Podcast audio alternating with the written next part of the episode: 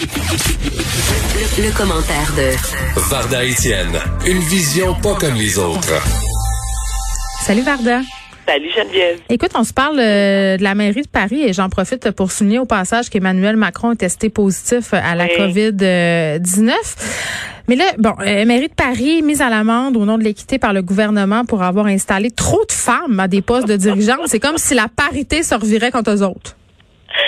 Je dois te dire, Geneviève, honnêtement, lorsque j'ai lu l'article, je me suis dit, bon, est-ce que ça doit... Tu lu le titre deux fois? Ben oui, tu sais. Là, je me suis dit, ben non, mais ça n'a pas de bon sens. Donc, comme tu viens de le dire, écoute, la ville de Paris qui a reçu une amende de 90 000 euros. Et là, tu as la mairesse euh, Anne Hidalgo qui a qualifié, avec raison d'ailleurs, cette amende. Euh, c'est absolument absurde, c'est dangereux, mhm. c'est complètement irresponsable. Parce que, comment peux-tu être accusé en 2020 de nommer trop de femmes au poste de direction. Je me dis, attends une minute là. Quoi, on est, c'est, attends, là, c'est, c'est, un retour aux années 60, donc, euh, au diable, le principe de la parité, les féministes doivent, présentement, par le bécane à terre, avec raison d'ailleurs, parce que je me dis, l'avancement des, des femmes, l'égalité des genres, je veux dire, euh, en 2020, ça vaut rien, en tout cas, à tout le moins à Paris, donc, ce que j'ai, ce que j'ai compris de l'article, ou de l'amende plutôt qui a été euh, émise, c'est bon pour être une femme accomplie, tu vas pas travailler dans la vie. Tu vas pas dans, tu vas pas travailler au bureau. Tu restes chez vous. Tu te mets cute, tu te maquilles. Tu fais des petits repas savoureux à ton homme que t'attends. Tu sais, comme un peu comme un chien attend son maître l'après-midi vers 5 heures. Et là, tu t'arranges. Non seulement démaquillé, t'es en baby doll. T'as des talons hauts, un martini à la, main et t'attends l'être chéri. Je me dis, mais voyons donc, mais qu'est-ce qui se passe? J'ai-tu manqué un bout? Je me dis, si ça, ça arrivait, tu sais, si ça se passait au Québec, ben, ça passerait jamais. Et ce qui est encore plus, écoute, c'est très cocasse, mais la, la mairesse, euh, la mairesse Hidalgo a dit, elle, bon, elle se réjouit, là, il n'y a pas de problème. Elle va aller porter le chèque elle-même, wow. accompagnée de, de, ses adjointes, de ses directrices et de l'ensemble du secrétariat euh, général parce que non, non, ça va me faire plaisir. Et j'espère, j'espère que, euh, tu sais, elle se rappelle aussi, elle va appeler ses chums de filles, puis la même chose pour les femmes qui l'entourent parce que, mm. mais voyons, Geneviève, c'est de ridicule absolu. Mais OK, mais elle vient d'où cette plainte-là? Moi, c'est ça que je veux comprendre. Mais écoute, moi non plus, c'est comme pas très clair lorsque j'ai lu l'article, mais... Du Huffington Post, oui, je, suis dans ce moment, puis j'essaie de trouver l'info. Je fais, mais qui, qui s'est plaint, tu sais? Mais écoute, on dit que c'est l'État. C'est l'État D'accord. mis à je veux dire. Ils se sont plaints. Je veux dire, ça inclut... C'est pas clair, là. Mais je veux dire, peu importe. Moi, je te jure, Geneviève, je suis pas capable de comprendre. Et c'est pour ça que je trouve ça, c'est pour ça que j'ai ri, parce que je me au début, je me dis, ben non, mais c'est une farce, là. Ça, ça se peut pas, là, ce poisson mm. d'avril au mois de décembre. Mais moi, ce que je comprends, là, euh, ce que je comprends de cette affaire-là, euh, Varda, c'est que le ministère de la fonction publique euh, a déposé son bilan euh, annuel au niveau de, du processus des nominations. Évidemment, c'est pas juste là-dessus le bilan, mais ça fait partie de ce bilan-là.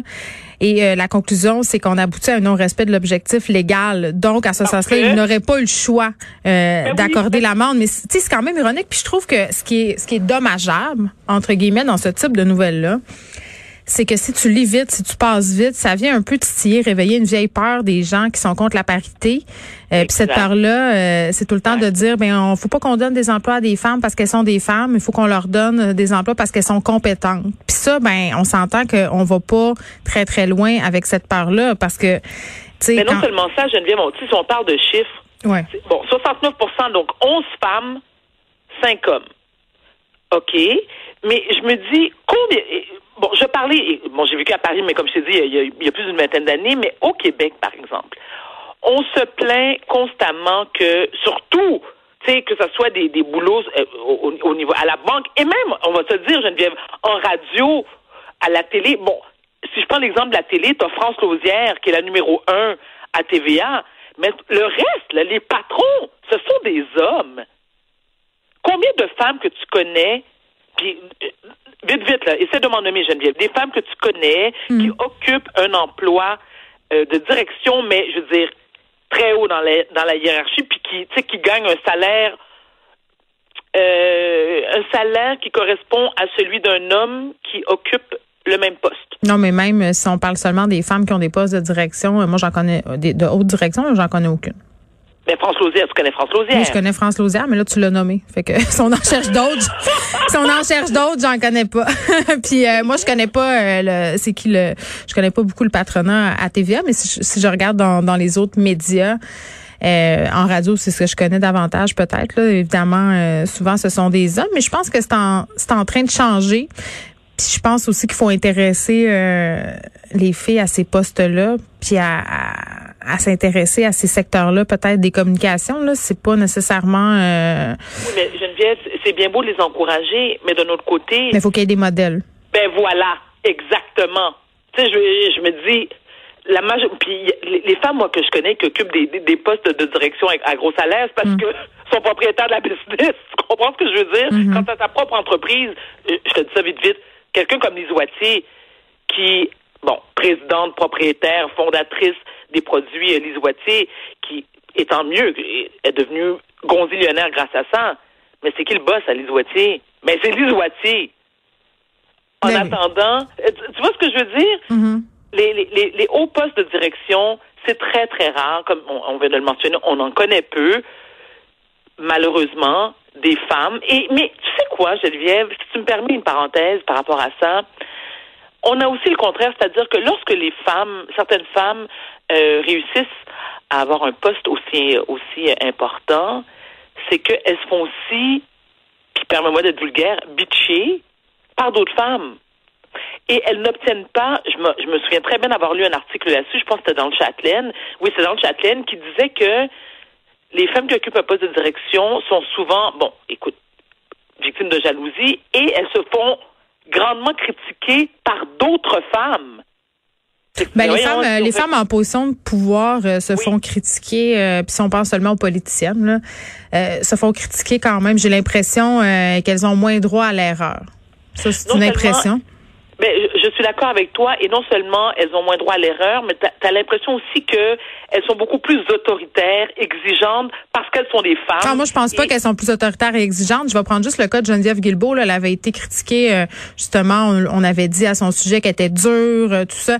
Euh, des, en fait, ce sont des caractéristiques typiquement associées souvent aux hommes qu'on ne leur reproche pas, mais quand c'est une femme qui se montre ferme, qui se, qui se montre en charge de ses dossiers, qui se montre justement peut-être plus euh, moins sensible entre guillemets puis qui fait ses affaires ben là tout à coup euh, ben c'est une c'est une contrôlante c'est une colérique puis euh, écoute elle a un problème elle est autoritaire puis elle est toxique. Tu sais puis il y en a des femmes toxiques là. ouais monstrueux ben je, je, l'ai déjà entendu Geneviève je l'ai déjà entendu.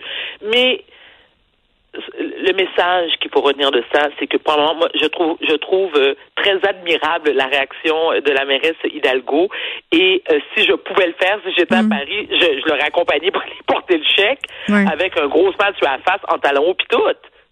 Tu sais que Paris, c'est pas la seule ville qui a eu une amende à cause de cette non-parité. Pour les mêmes raisons? Oui, euh, ah oui, l'an dernier euh, à Bourg-en-Bresse, en France toujours, euh, cette petite ville a également été sanctionnée pour ne pas avoir respecté la parité. Là aussi, on a dû payer une amende de 90 000 euros. Mais mettons, on jase. T'sais, mettons que t'es le ministère. T'sais, mettons que t'es le ministère, là, puis tu fais ton rapport annuel, puis tu fais, hey, à que les oies, là, c'est pas nécessairement égal.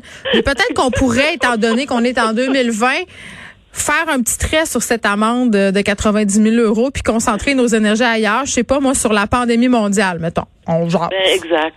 Semble. Je sais pas. Je suis. Regarde, tu vois, euh, j'aime bien, je t'en parle, puis je suis sans mots parce que, encore une fois, je répète ce que j'ai depuis le début. Je ne sais pas comment prendre cette nouvelle-là. Est-ce qu'on en rit? Hmm. Est-ce qu'on est-ce qu'on rage? C'est pas clair. Mais ça n'en demeure pas moins. Je pense que c'est un mélange des deux. On en rit, puis ça nous enrage.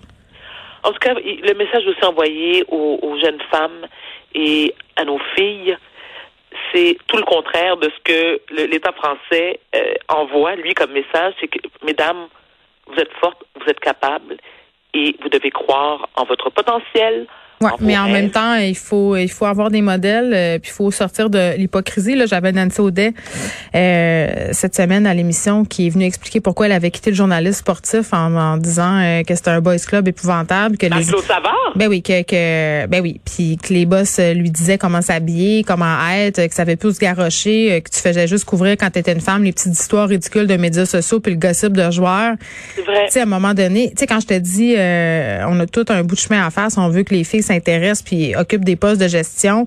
Euh, mais je pense qu'en ce moment, on est dans une transition. Honnêtement, là, j'essaie. Euh, c'est ma journée où je suis optimiste. C'est l'esprit de Noël, euh, peut-être, qui s'empare de moi. Mais non, mais je veux, je veux ça. Tu sais, je veux, je veux que, je veux que ça change. Je veux que ça. Je trouve pas que ça change assez vite, là. Mais en tout cas, moi, j'ai vraiment l'impression que les, le vent est en train de tourner et que de plus en plus dans les hautes sphères de pouvoir, du moins au niveau médiatique, on a, on a conscience de certaines affaires, puis on se dit, écoutez, là, euh, oui, il faut en mettre des femmes, oui, il faut en mettre euh, des personnes des différentes communautés culturelles. Il faut qu'on arrête d'avoir un seul modèle à la télé, euh, à la radio, puis un peu partout. Il y, a, vraiment une volonté. Après ça, est-ce que c'est une volonté sincère ou c'est parce que c'est dans l'air du temps? Ça, c'est seulement l'avenir qui va nous le dire, Varda, mais au moins l'intention est là et c'est ce qui est important. Et en terminant, Geneviève, toi, tu, tu viens, on, parlait d'optimisme. Moi, moi aussi, je le suis. Et surtout, euh, lorsque je pense à la prochaine génération, la génération de ma fille, et tu sais, en quelque part, ça me, ça me donne espoir parce que je sais que ces jeunes filles-là, quand elles vont devenir des femmes, qui vont aller sur le marché du travail, ben, tu sais, ce sont, écoute, je regarde ma fille qui a 14 ans maintenant, puis à, quel point elle est ambitieuse, puis déterminée, puis elle a peur de rien, puis ça me donne espoir. Donc, je doute que dans 20 ans, euh, si la mairesse de la France et la, pardon, la mairesse de Paris est française ou n'importe quelle mairesse soit pognée à aller payer une amende qui est d'un ridicule. 90 000 euros pour avoir plus, plus de femmes euh, à la mairie de Paris, c'est quand même euh, très, très ironique, voire même décourageant. Varda, il nous reste deux petites minutes. là, tu t'en, demain, on te revoit pas. Fait que c'est, c'est la fin pour nous jusqu'au mois de janvier quand on va revenir à notre programmation régulière. évidemment, je te souhaite un excellent Noël, une bonne année. Cette année-là, elle était un peu rock'n'roll. Elle est peut-être à oublier, mais même moi, je trouve pas qu'elle est à oublier. Il y a eu quand même des beaux moments, mais qu'est-ce que tu vas faire?